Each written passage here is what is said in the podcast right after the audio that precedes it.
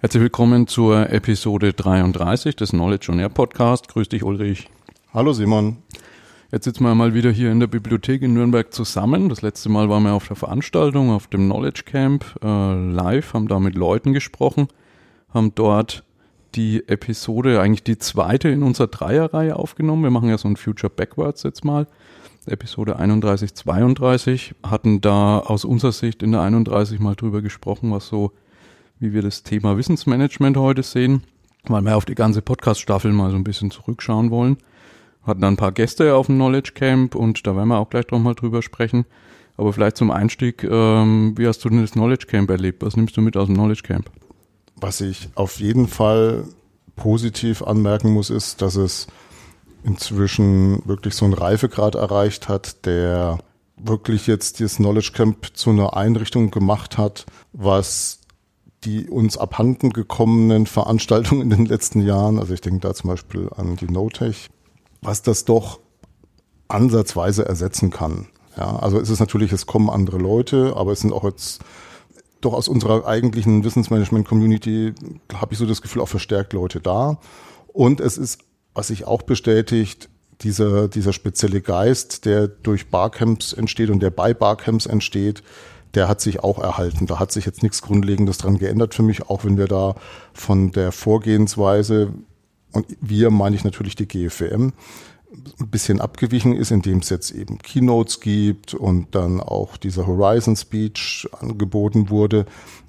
Ja, also ich finde das grundsätzlich erstmal positiv und darauf lässt sich aufbauen. Das ist der Fels in der Brandung für mich inzwischen, wenn es da um den Jahreskalender in Sachen Wissensmanagement-Veranstaltungen geht. Und inhaltlich muss ich sagen, bin ich bis jetzt auch nie enttäuscht worden in den letzten Jahren, auch dieses Mal nicht.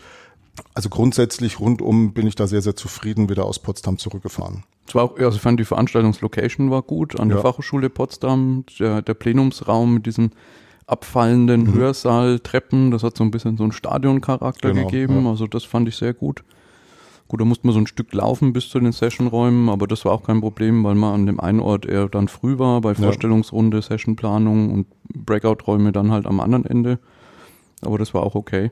Und dafür, dass es das, dass wir das erste Mal dort waren, hat eigentlich auch von der Orga alles gut geklappt. Im ja. Hintergrund gab es so ein paar Sachen, da musste man ein bisschen rödeln, weil wir die halt noch nicht kannten. Mhm. Aber das ist eigentlich ganz gut, ja. Was ich ganz gut fand, war, dass der Peter Heißig, das war ja sozusagen unser Gastgeber, unser Raumsponsor mhm. dort mit dem Lehrstuhl Informations- und Wissensmanagement, sozusagen stark involviert war in, in das Knowledge Camp. Also da hatten wir schon Knowledge Camps vorher, wo der Raumsponsor halt mhm. hauptsächlich die Räumlichkeiten gestellt hat, aber man eigentlich von den Themen nicht viel mitgekriegt hat. Und es geht so weit, dass wir jetzt auch drüber nachdenken, eventuell so ein ähm, kleines Kurationsteam zu machen, was in Zukunft halt dafür sorgt, dass wir Sessions aufs Knowledge Camp kommen, wo dann vielleicht mal Wissenschaftler oder Praktiker angesprochen werden, die erstmal vielleicht nicht auf ein Barcamp gekommen wären, aber dadurch, dass sie halt dann vielleicht von dem Peter Heißig angesprochen werden oder von Leuten aus der Praxis angesprochen werden, die sich dann eben doch auch auf ein Barcamp ziehen. Und das fand ich sehr gut, dass jemand, der eher aus der Wissenschaft kommt und vielleicht eher so wissenschaftliche Konferenzen gewohnt ist, trotzdem auch das Format Barcamp bisschen für sich entdeckt hat. Mhm. Jetzt sind wir auch gerade an der Planung, also nächstes Jahr wird ähm, das Knowledge Camp aller Voraussicht nach dann in München stattfinden, um da auch die ähm, diese südlichen Regionen und auch GFM hat da starke Vertretung auch in Österreich, also denen da die Anreise zu ermöglichen. Vielleicht wird es dann in Zukunft zum Pendeln zwischen Nord und Süd.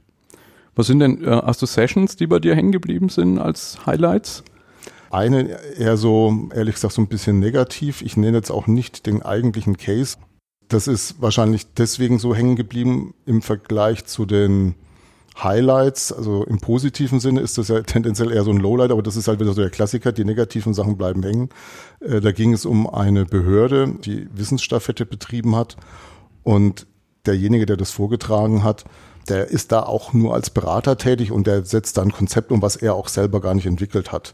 Nur da bin ich echt vom Glauben abgefallen. Ne? Also da wird nur Wissen transferiert vom Wissensgeber, also demjenigen, der die Organisation verlässt, mit einem Moderator.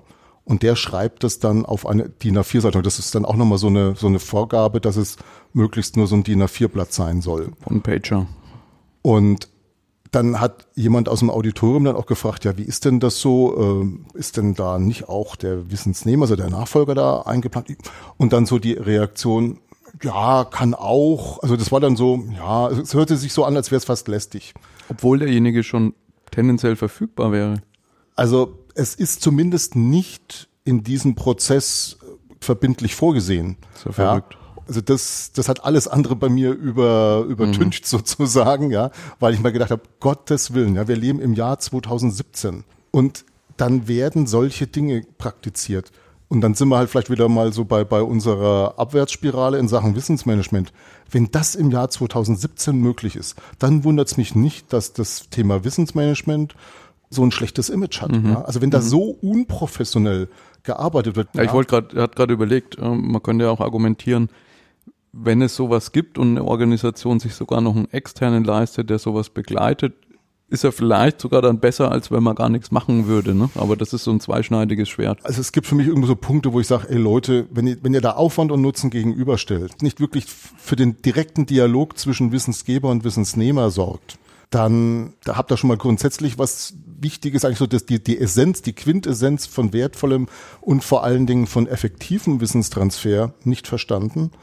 Und dann ist die Frage, ob das, was dann an Aufwand da noch reingesteckt wird, wenn da noch so ein One-Pager übrig bleibt, ja, ob das dann wirklich den Aufwand rechtfertigt, da habe ich meine Zweifel, mhm. ehrlich gesagt. Ja, ja. Ich habe ja selber eine Session angeboten und war da sehr, sehr erstaunt darüber, wie viele Leute doch da so positiv drauf reagiert haben. Was war da der, das Thema?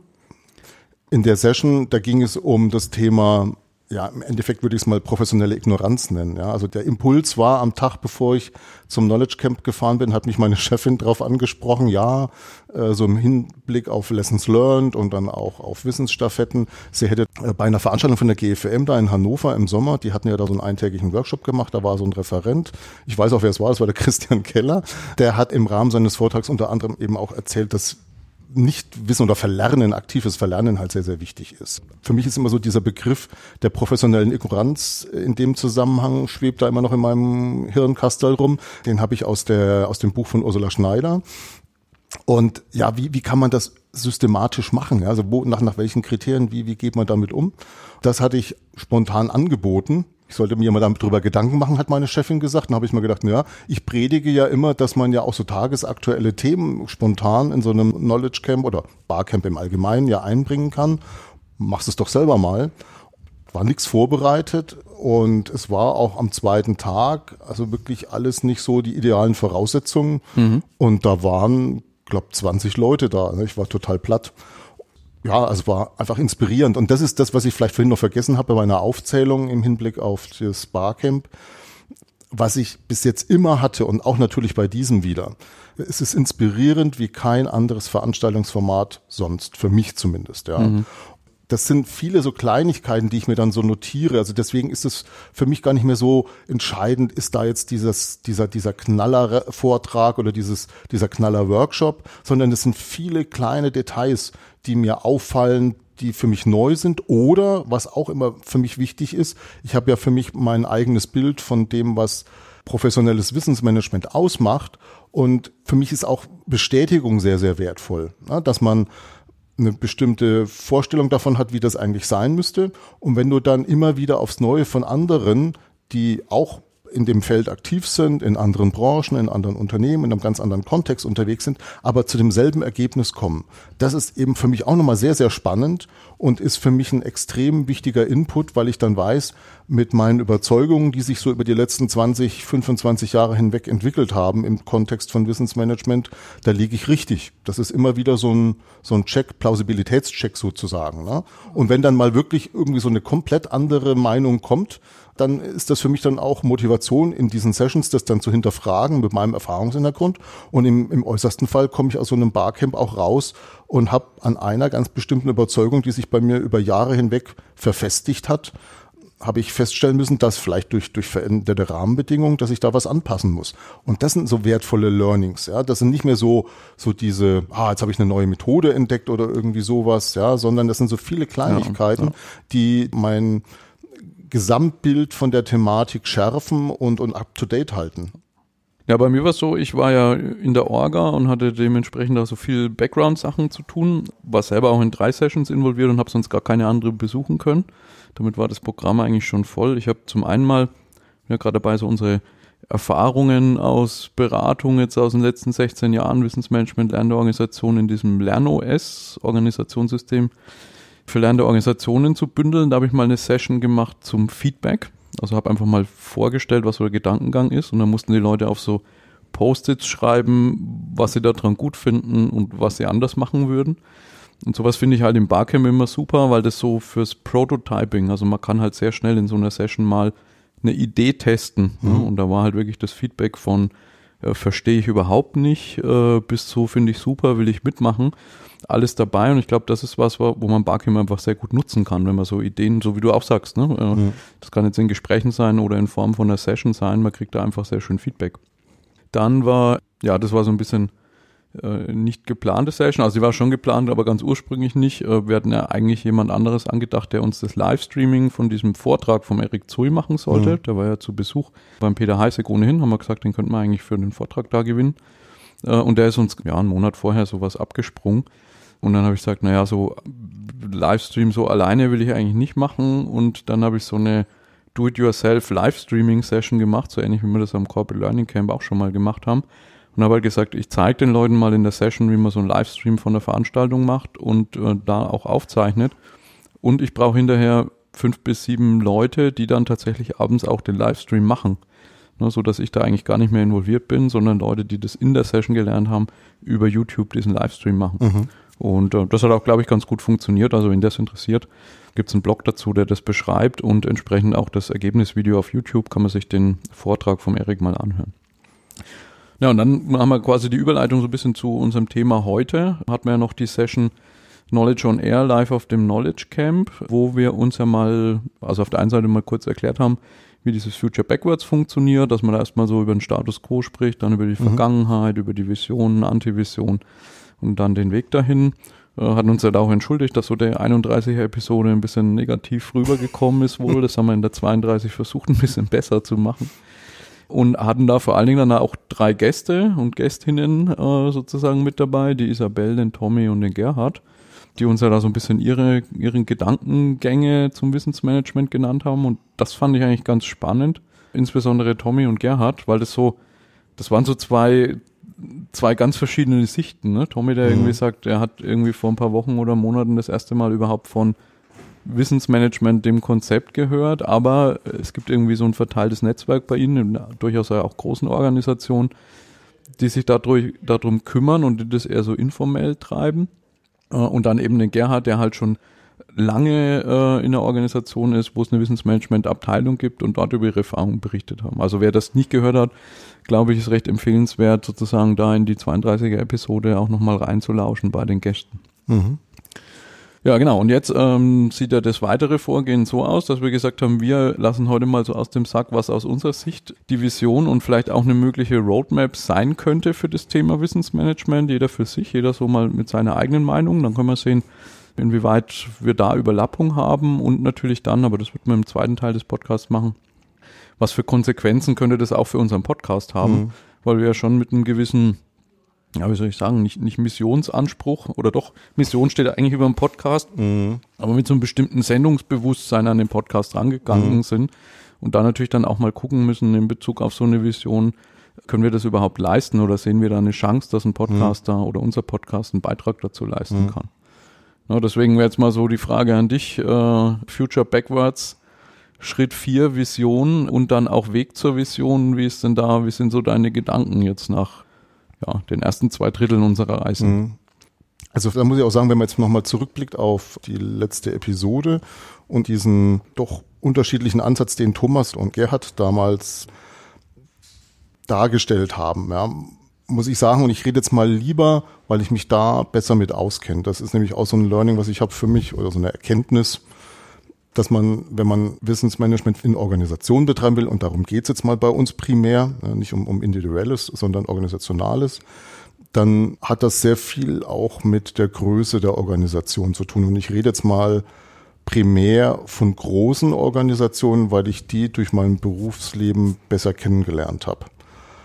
Größe und gut, das hängt schon fast miteinander zusammen, dann auch ein entsprechendes Alter der Organisation. Und da bin ich dann tatsächlich eher bei dem Ansatz, den auch Gerhard geschildert hat, nämlich, dass es jemanden, der dieses Thema vertritt in der Organisation mit einer entsprechenden Sichtbarkeit braucht.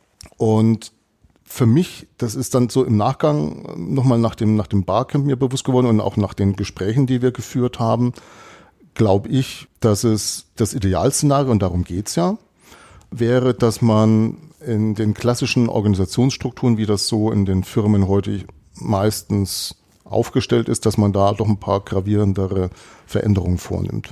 Also ich würde den Personalverstand, so wie er heute existiert, den würde ich in der Form abschaffen. Ich würde so ein Ressort schaffen, was einfach so diese ganzen administrativen Sachen macht, ja. Das, was äh, die künstliche Intelligenz in Zukunft machen wird. Äh, möglicherweise, genau. Also das ist das, was ich völlig entkoppeln würde. Und ich würde es auch nicht mehr Personalvorstand nennen. Mir fällt bloß momentan noch spontan, muss ich ganz ehrlich gestehen, kein wirklich alternativer Begriff da ein. Das ist alles sehr, sehr holprig. Das wäre dann so der Chief Intellectual Potential Officer. Also es geht für mich um intellektuelle Potenziale. Und ich komme immer wieder auf diesen Ansatz von der Wissensbilanz zurück mit Humanstruktur und Beziehungskapital und ich glaube, dass es jemanden braucht, der diese Aspekte in einer Hand hat. Und zwar mit einer großen Sichtbarkeit und auch mit Einfluss. Und wenn man schon von großen Organisationen spricht, dann kann man diesen Begriff durchaus auch in den Mund nehmen, nämlich mit Macht. Wenn du da irgendwo in einem ganz kurzen Hebel sitzt oder irgendwo in der Nahrungskette irgendwo ziemlich weit unten, dann kannst du die Dinge nicht gestalten, wie sie, wie sie mhm. sinnvoll sind. Und deswegen braucht es aus meiner Sicht eine Funktion und dann auch eine damit verbundene Organisation, die sich um diese Themen kümmert, ja, also Personalentwicklung. Also das Thema Lernen, ne? wir, wir sagen ja, Wissensmanagement ist organisationales Lernen. Da geht es natürlich nicht nur um irgendwelche Corporate Academies und solche Sachen und Universities, sondern es geht um das informelle Lernen. Ja. Das ist ganz interessant, weil im letzten Episode Management 2.0 Podcast hatte ich den Leif Edwinson zu Gast. Ja und habe mit ihm drüber gesprochen, wie damals dieses ganze Thema Intellectual Capital ähm, Statements, also was jetzt hier dann Wissensbilanz später hieß, äh, losgegangen ist. Und er sagt, bei Ihnen war ein ganz zentraler Schritt quasi diese, diese Rolle des Intellectual Capital, wie ist der, Intellectual Capital Officer oder nee, Director of mhm. Intellectual Capital zu mhm. schaffen. Und ich hatte ihn eben gefragt, ob er glaubt, dass man dafür immer eine eigene Rolle braucht oder mhm. ob nicht eine Veränderung der Perspektive ja. eines Finanzvorstandes mhm. das auch machen könnte. Und da hat er den Vergleich gezogen mit den zwei Gehirnhälften. Das Gehirn ist halt auch nur ganz mit beiden Hälften. Mhm. Und er glaubt nicht daran, dass jemand, der halt so rein auf Zahlen getrimmt ist und er so ein Controlling-Mindset mhm. hat, diesen Teil mit beleuchten kann. Und eigentlich was ganz ähnliches sagst du jetzt ja auch über das Personalvorstands Ressort, wo er tendenziell eher administrative Sachen gemacht hat. Ja, das ist ja das, was ich beobachtet habe. Ich habe ja auch mal so relativ Personalmanagement nah gearbeitet, neun Jahre. Es gibt Pflicht und Kür im Personalmanagement. Und Pflicht sind eben so diese ganzen Standardgeschichten, ja, Jahresmitarbeitergespräche managen, ja, und so weiter und so fort. Vieles ist einfach nur so, so Routinearbeit, ja und beschäftigt sich nicht wirklich mit dem, was aus meiner Sicht für eine Organisation, wo Wissensarbeit dominant ist.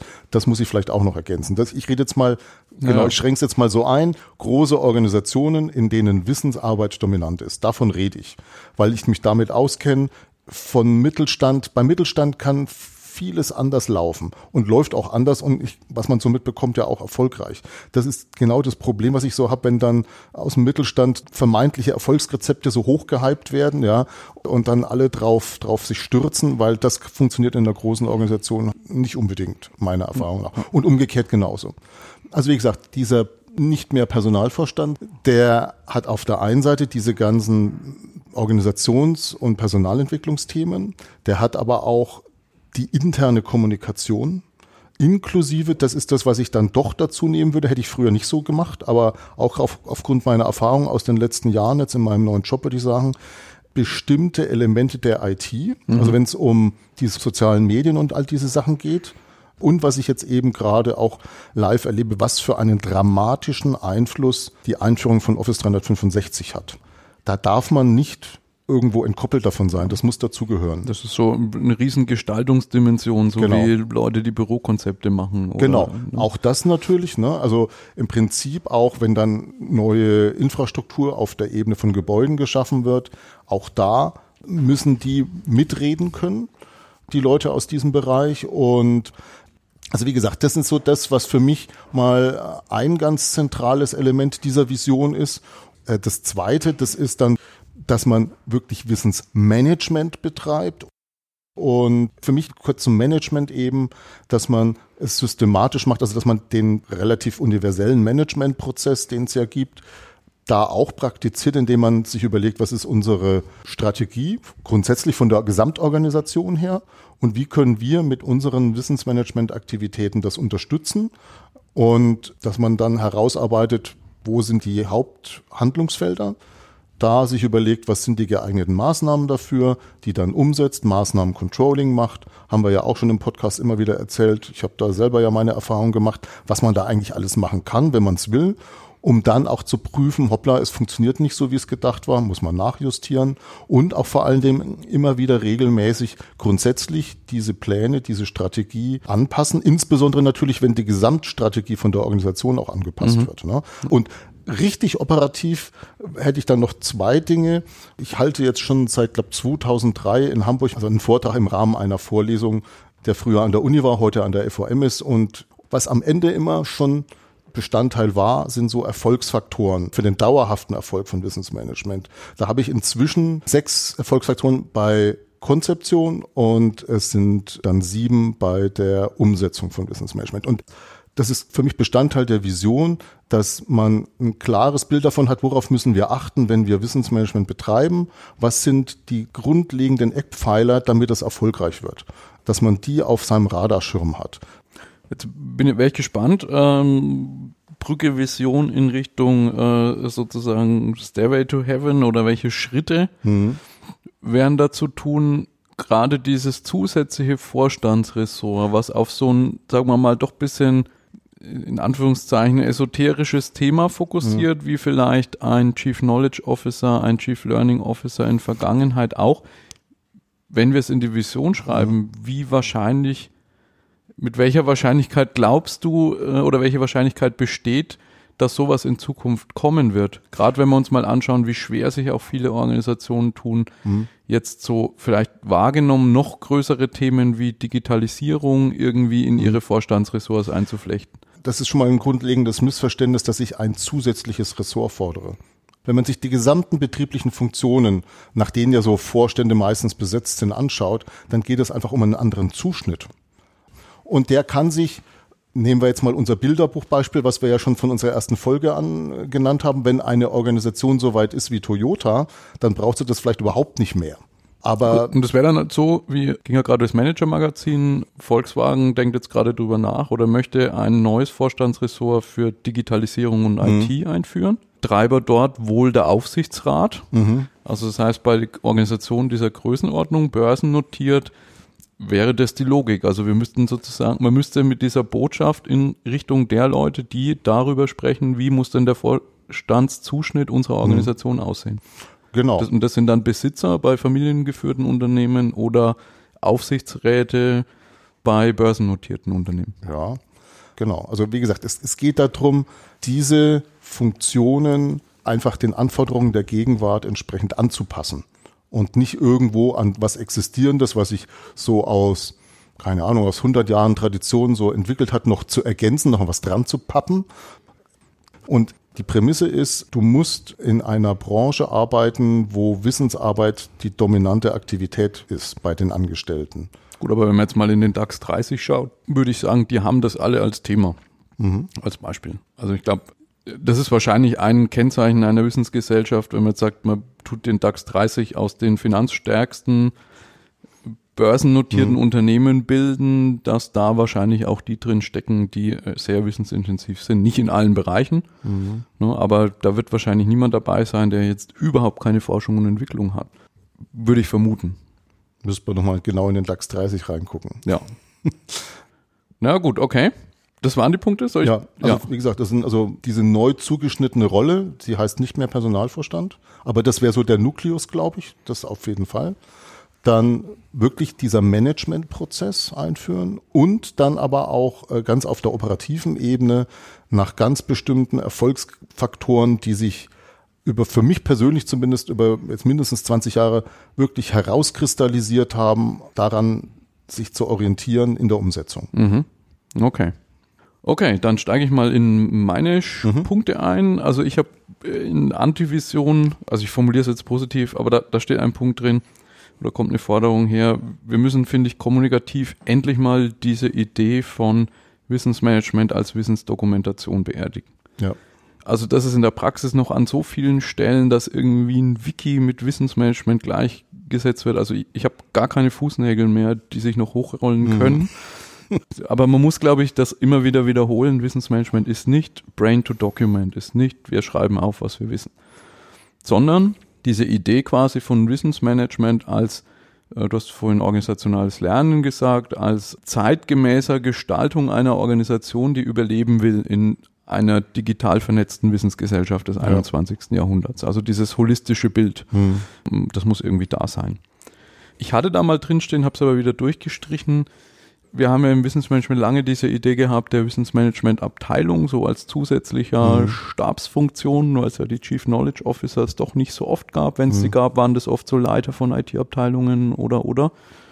Das habe ich aber wieder gestrichen, weil ähnlich wie du glaube ich schon auf, wir brauchen so einen Beauftragten. Also wir brauchen jemand, der das Mandat dafür bekommt, nicht fürs Intranet oder für Personalentwicklung oder für Schulung zuständig zu sein, sondern eben querschnittsmäßig für systematischen professionellen Umgang mit Wissen und Lernen. Ja.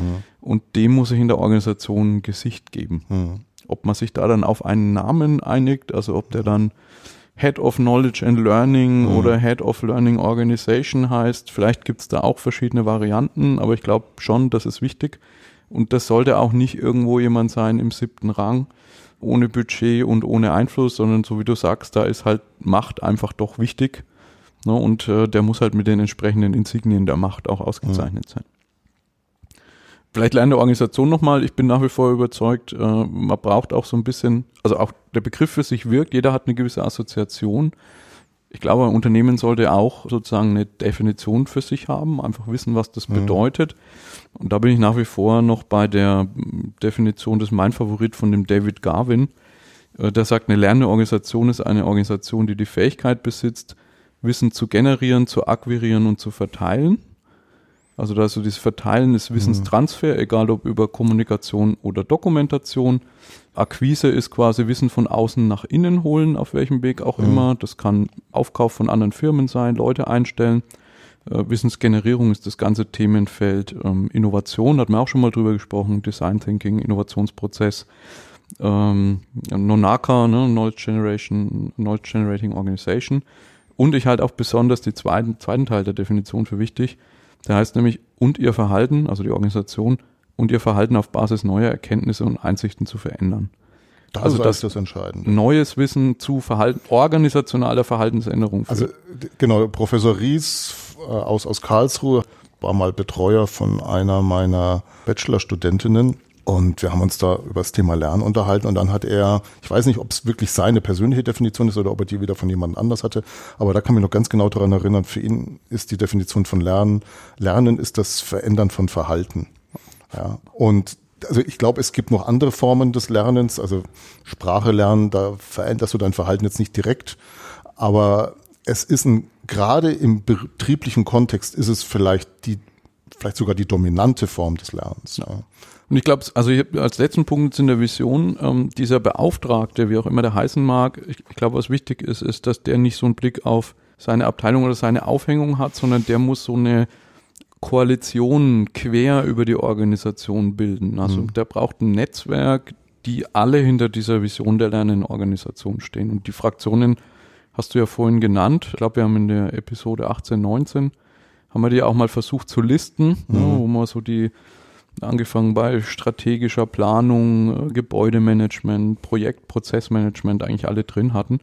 Und ich glaube, das ist wichtig, dass man sozusagen ein, ein Netz auswirft, was sich so wie so ein neuronales Netz irgendwann mal durch die ganze Organisation zieht. Weil ich mhm. glaube, so wie man es halt im Moment bei Digitalisierung auch sieht, ich kann nicht irgendwo an eine Stelle eine Abteilung hinsetzen und die dekliniert dann Digitalisierung für die ganze Organisation durch, sondern das muss in die Organisation einsickern. Und ja. so ist das, glaube ich, mit Wissen und Lernen ähnlich. Und die müssen dann auch letztendlich, glaube ich, den Stakeholdern intern diese Geschichte der lernenden Organisation aus, versuchen aus ihrer Perspektive zu erzählen. Also ich glaube, man mhm. muss mit einem IT-Leiter da anders drüber sprechen als mit einem Fachbereichsleiter, als mit jemand, der eine Akademie leitet, als mit jemand, der im Qualitätsmanagement sitzt. Also das ist letztendlich so diese Design Thinking oder User-Centered Design Idee, dass ich quasi nicht sage, das ist meine Standardbotschaft, das ist lernende Organisation, friss oder stirb, sondern ich muss mich eigentlich in die Leute reinversetzen, in deren Probleme, in deren Projekte, was die umtreibt äh, und muss quasi da eine Geschichte formen, warum lernende Organisation auch für sie ein interessanter Aspekt sein kann. Und als letzten Punkt nur so ein Gedanke, wie organisiert sich so eine Koalition? Weil ich habe das schon oft gesehen, da trifft man sich dann mal und trifft sich nochmal, aber irgendwie verfestigt sich das nicht, weil man ist halt keine Abteilung und kein mhm. Projekt. Na, und ich glaube, da irgendwie so ein, so ein leichtgewichtiges Organisationssystem muss vielleicht nicht Holocracy sein, aber äh, vielleicht Scrum-Bun oder sowas, also wo man sagt, man hat mal so ein, ein Bucket von Maßnahmen, die man jetzt im nächsten zwei Jahren macht, im nächsten Jahr, im nächsten halben Jahr, gegen die man dann in so einer Koalition auch reportet, die zum Teil gemeinsam gemacht werden, wo aber mhm. auch einfach vielleicht was drin sein kann, wo eine Akademie sagt, wir machen jetzt das und glauben, das gehört zu unserem gemeinsamen Thema und man hat das gemeinsam am Schirm. Das halte ich für wichtig, damit man da einfach auch eine Ernsthaftigkeit dahinter bekommt und das nicht so eine reine Plauderrunde quasi ist. Genau, Weg dahin hatte ich mir aufgeschrieben. Also zum einen mal, klar, so wie du sagst, die, man braucht eine Systematik, Erfolgskriterien, an denen man sich hält. Also ich habe mal aufgeschrieben, man braucht irgendwie so eine Basistheorie der lernenden Organisation. Also was bedeutet das eigentlich? Was sind mögliche Handlungsfelder, Erfolgsfaktoren, ne, damit man da nicht im luftleeren Raum operiert. Ich glaube, gerade die Wissensmanagement-Disziplin muss so ein bisschen, äh, ich habe es mal genannt, ihre Überheblichkeit ablegen und auf andere zugehen. Also ich erlebe in vielen Runden, ne, dass so Wissensmanagement-Leute so also ein bisschen belächeln, so die machen da so ein bisschen Intranet und mhm. die machen da so ein bisschen Lessons Learned Workshop. Aber so das große Wissensmanagement ist ja viel größer und holistischer und ich glaube, das muss man ablegen, weil das einfach, es ist ein Teil des Ganzen. Ne? Und wenn ich sage, ich will irgendwie was, viele Einzelteile zu was Ganzen integrieren, dann sollte ich irgendwie nicht abfällig über kleine Teile sprechen, sondern muss irgendwie eine Idee haben, wie das zusammenpassen kann mhm. hinterher. Und das muss, glaube ich, die Disziplin auch lernen. Und als letzten Punkt, was ich glaube, was auch wichtig ist, ist auf Fraktionen wie jetzt im Außenraum Berufsverbände, mhm. Hochschulen mehr zuzugehen, die für diese Einzelthemen stehen. Ja, also wenn du guckst in, in allen Bereichen, sei es Gesellschaft für Qualität, Gesellschaft für Personalführung, Gesellschaft für Projektmanagement, du merkst überall so Aufbruchstimmung, die wissen alle, das geht irgendwie nicht mehr genauso wie im 20. Jahrhundert und irgendwie muss es neu gehen, aber alle bleiben so in ihrem Silo und ich glaube, dass so ähnlich wie intern so eine, so ein Wissensmanagement-Beauftragter oder ein Netzwerk eine Brückenbauerrolle einnehmen muss, müssen wir das im Außenraum auch tun und müssen gucken, dass da Wissensbestände jetzt, sei es in Berufsverbänden oder Hochschulen zu Projektmanagement, zu General Management, zu Personalmanagement, zu IT, dass die irgendwie auch zueinander finden und voneinander wissen, bis hin zu Leute, die da ausgebildet werden, werden mit diesen Ideen dann auch geimpft und kommen dann in die Organisation mhm. rein. Das, was ich vorhin geschildert habe mit diesen drei Punkten, das wäre ja Schritt drei. Dieses Worst-Case-Szenario, was könnte das sein, wenn man sich das halt vergegenwärtigt, ja, es bleibt so wie es ist, würde ich fast sagen. Das ist auch wieder ein bisschen eigentlich polemisch vielleicht sogar, aber recht viel schlimmer kann es aus meiner Sicht nicht mehr werden, ja. Das Entscheidende ist ja jetzt, der Schritt 5 bei Future Backwards, wie kommen wir dahin, so ein Wunschszenario zu realisieren. Ein Element von diesem Schritt dorthin ist, glaube ich, den Schaden sich zu vergegenwärtigen. Idealerweise zu quantifizieren, wäre natürlich am besten, ja, dass man sagen kann, hier, wenn ihr das nicht so und so macht, beziehungsweise weil ihr das nicht so und so macht, habt ihr im Übrigen, ne, nur mal für euch so als Hausnummer in den letzten Jahren so und so viele Millionen verbrannt. Da sind wir nämlich dann bei so einer Sache, das fand ich ja eben so spannend vor einem Jahr, als ich mit dem Simon Flöth diese Verschwendungsfaktoren bei Wissensarbeit rausgearbeitet habe. Und wo wir ja dann auch bei der No-Touch hier in diesen Räumen, hatte ich das ja präsentiert und wo ich ja dann auch nochmal zur Diskussion gestellt habe, für diese Verschwendungsarten gibt es da vielleicht Studien, wo man schon mal so ein bisschen eine Gefühl dafür bekommt, welche Größenordnung das denn auf eine Volkswirtschaft wie Deutschland bezogen sein kann, der Schaden, ja, weil da nichts passiert oder weil es einfach in die falsche Richtung geht. Das müsste man noch konkretisieren, um den Leuten mal zu vermitteln, dass da Handlungsbedarf ist überhaupt, weil da wird halt keiner gesehen. Ja, das ist das Schlimme. Mhm. Also was was ich halt beobachte ist, dass das, was man von seinem Output her auf den Euro und Cent messen kann, da stürzt man sich mit der größten Lupe drauf, um da wirklich noch die kleinsten Details noch zu verbessern. Und dann gibt's Dinge, die sind so unsichtbar deswegen, weil sie sich mit diesen Methoden nicht äh, sichtbar machen lassen die ignoriert man dann völlig. Und die sind aber massiv an, an Bedeutung, ja. Also, meine, es gibt ja so Studien beispielsweise, ich glaube, Gallup ist das ja so mit Identifikation, Motivation mit dem Arbeitsplatz oder mit der Arbeit Engagement an sich. Index. Ne? Genau. Wenn du dir diese Zahlen anschaust, wie, das ist, das ist ja Wahnsinn. Aber ich bin halt nicht sicher, also zwei Argumente, die gegen so eine Herangehensweise für mich sprechen, sind zum einen mal, dieses, das ist ja auch so dieser ganzen New Work-Bewegung mhm. ist das irgendwie inhärent. Da sind viele, die so sagen, so, alles ist ganz schlimm, alles ganz furchtbar, wir müssen es anders machen, sonst äh, sterben wir morgen. So, und wenn man dann halt mal so auf Zahlen schaut, auf, wenn man jetzt Deutschland guckt, Außenhandelsüberschuss, wer ist Innovationsweltmeister, Exportquote, Vollbeschäftigung, mhm. dann sind es oft Sachen, die halt datenmäßig nicht wirklich hinterlegt sind. Also da kann man schon sagen, das kann auch alles besser werden und so weiter. Klar, man kann sich immer verbessern. Aber dieses, wir stehen kurz vorm Abgrund und wenn wir jetzt nicht handeln, das verfängt, finde ich, bei vielen Leuten nicht. Dass wir nicht direkt am Abgrund stehen, ist klar. Aber da kann man sich jetzt auch wieder drüber streiten. Aber so Phänomene wie Burnout zum Beispiel, die, was man so liest und hört, massive Anstieg haben in, in unserer Arbeitswelt. Das sind aus meiner Sicht offensichtliche Auswirkungen von diesem Handeln. Wir entwickeln uns immer mehr zu einer erschöpften Gesellschaft. Und das ist vielleicht auch nochmal eine recht interessante Sache, nur weil du mir schon signalisierst, ich sollte mich kurz fassen. Aber den, weil das ist mir gerade noch so eingefallen, wie wir übers, übers Barcamp gesprochen haben. Interessanterweise äh, habe ich nochmal in den Gesprächen, ich glaube Isabel hat es auch bei unserem Podcast nochmal angesprochen und es haben auch andere Leute im Barcamp immer wieder signalisiert ein Gefühl, was ich für mich selber schon länger habe, haben andere Menschen jetzt bestätigt und vor allem auch noch viel, viel jüngere Menschen, nämlich diese Gefahr, dass man in so eine Erschöpfung reinläuft, einfach weil, weil es einfach alles viel zu viel wird. Das ja, ja, absolut. Und das ist vielleicht sogar auch ein Kern der Lernorganisation, mhm. zumindest so wie ich es verstehe. Wenn ich Lernorganisation aus einer systemtheoretischen Perspektive mhm. betrachte, dann würde ich sagen, eine Organisation ist ein komplexes adaptives System. Schöne Wikipedia-Seite mhm. kann man nachgucken. Äh, komplex muss es deswegen sein, weil wenn es nicht komplex ist, kann es nichts Neues generieren, mhm. kann sich nicht exponentiell entwickeln, all diese Eigenschaften hat es dann nicht. Äh, und adaptiv ist es, weil es lernen kann. Wenn es nicht adaptiv ist, dann würde es auch nicht lernen können.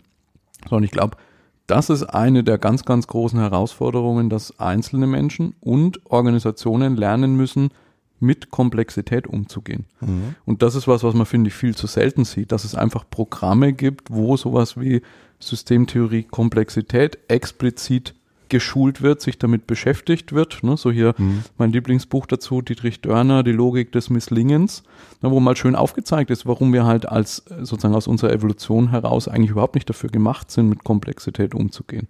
Und ich denke, das ist was, was man auf jeden Fall als lernende Organisation als eine Maßnahme adressieren muss. Mhm. Und zwar für alle Wissensarbeiter, also vom Vorstand angefangen bis zum Facharbeitermeister runter. Das gibt es auch noch viel zu wenig, ganz klar. Mhm. Ich hatte noch einen zweiten Punkt, ähm, warum ich dieses Aufzeigen von Defiziten oder Verschwendung in der Praxis oft schwierig finde, weil das ist so, wenn man Schülern sozusagen ihre Defizite mhm. vorhält. Also so die Frage, äh, versuche ich irgendwie die Schwächen wie heißt das, die Schwächen zu stärken oder die mhm. Stärken zu stärken. Und da weiß ich halt nicht, wenn man jetzt mit so einem Leiter von einem Weiterbildungsprogramm spricht, ob ich den eher motiviere, indem ich sage, schau mal her, ihr sitzt, ihr lasst eure Leute den ganzen Tag im Klassenraum sitzen, da bleiben 200 Millionen Euro liegen. Oder ob ich nicht eher sage, ja. so, hier gibt's einen Anknüpfungspunkt, wo man das, was ihr heute schon macht, besser machen könnt und in so einen evolutionären Prozess einsteigt. Ja, wir glaube ich, wir reden von unterschiedlichen Zielgruppen jetzt an der Stelle. Weißt du, ich bin ja erst darauf gekommen, weil ich habe jahrzehntelang, kann man schon fast sagen, versucht, mit den Vorteilen von Wissensmanagement zu werben. Und es hat nicht funktioniert. Ne, weil du dann am Ende immer des Tages gesagt bekommst, ja, was bringt's jetzt? Und wenn du das nicht beantworten kannst, dann hast du ein Problem. Und wie gesagt, wir reden hier nicht davon, den Ausbildungsleiter zu überzeugen, sondern du musst den Chef vom Ausbildungsleiter, die Spitze der Organisation mhm. musst du überzeugen. Ja? ja? Ja, Das ist eine andere Zielgruppe, die wir überzeugen müssen. Und mein, ich habe eine Sache auf dem Corporate Learning Camp halt mitbekommen. Ne? Ein großer deutscher Automobilhersteller, der jetzt übernommen wurde von einem anderen internationalen Konzern. Der Leiter von dieser Ausbildungseinrichtung ist von seinem neuen Chef gefragt worden, wieso er überhaupt Trainings macht, wo nur vier Leute im Jahr teilnehmen. Das ist ja wohl überflüssig. Ob das aber vielleicht vier ganz besonderes wichtige Leute für ein ganz bestimmtes Zukunftsthema sind, wird gar nicht hinterfragt. Da wird einfach nur geguckt, ah, Training in dem Jahr, für das Training nur vier Leute, da ist ja der Aufwand, das zu organisieren und so weiter und so fort. So eine ganz quantitative Herangehensweise. Genau, ne? so. ja. Das ist die Realität. Ja. Und deswegen werden wir da heute auch nicht fertig werden für unseren Podcast. Wir brauchen auch nochmal diesen Step, wo wir nochmal uns sammeln können für die nächste Folge, für die 34, wo wir dann uns überlegen können, wie, wie kann man das denn erreichen? Und für mich ist nämlich das ganz Entscheidende, wer ist unsere Zielgruppe, um diese Veränderung auf den Weg zu bringen? Und da geht es für mich nicht, so sehr ich diese Leute schätze, diese Leiter von Corporate Universities und so weiter und so fort. Um diese Leute geht es da an der Stelle ehrlich gesagt glaube ich nicht, sondern das muss weiter oben angesiedelt sein. Geschäftsleitung, vielleicht sogar die Kontrollgremien, wie du es jetzt geschildert hast von Volkswagen. Das ist natürlich extrem ambitioniert, ja, dass da zwei Männer hier in Nürnberg an einem verregneten Novembertag da sitzen und sagen, hier, wir wollen Aufsichtsräte und Vorstände davon überzeugen, dass sie da ihr Handeln Think verändern. Big. Aber ähm, lass es uns einfach mal überlegen, wie wir das erreichen können, ja. Das sind so Dinge, ich glaube, wenn man die nicht schafft, dann ist die Wahrscheinlichkeit nicht so besonders groß, diesen Change beim Wissensmanagement hinzukriegen. Ich will es nicht ausschließen. Es sind so viele Dinge, die sich verändern können, wo plötzlich eine ganz andere Awareness da ist. Wobei es wird halt doch primär von oben gesteuert.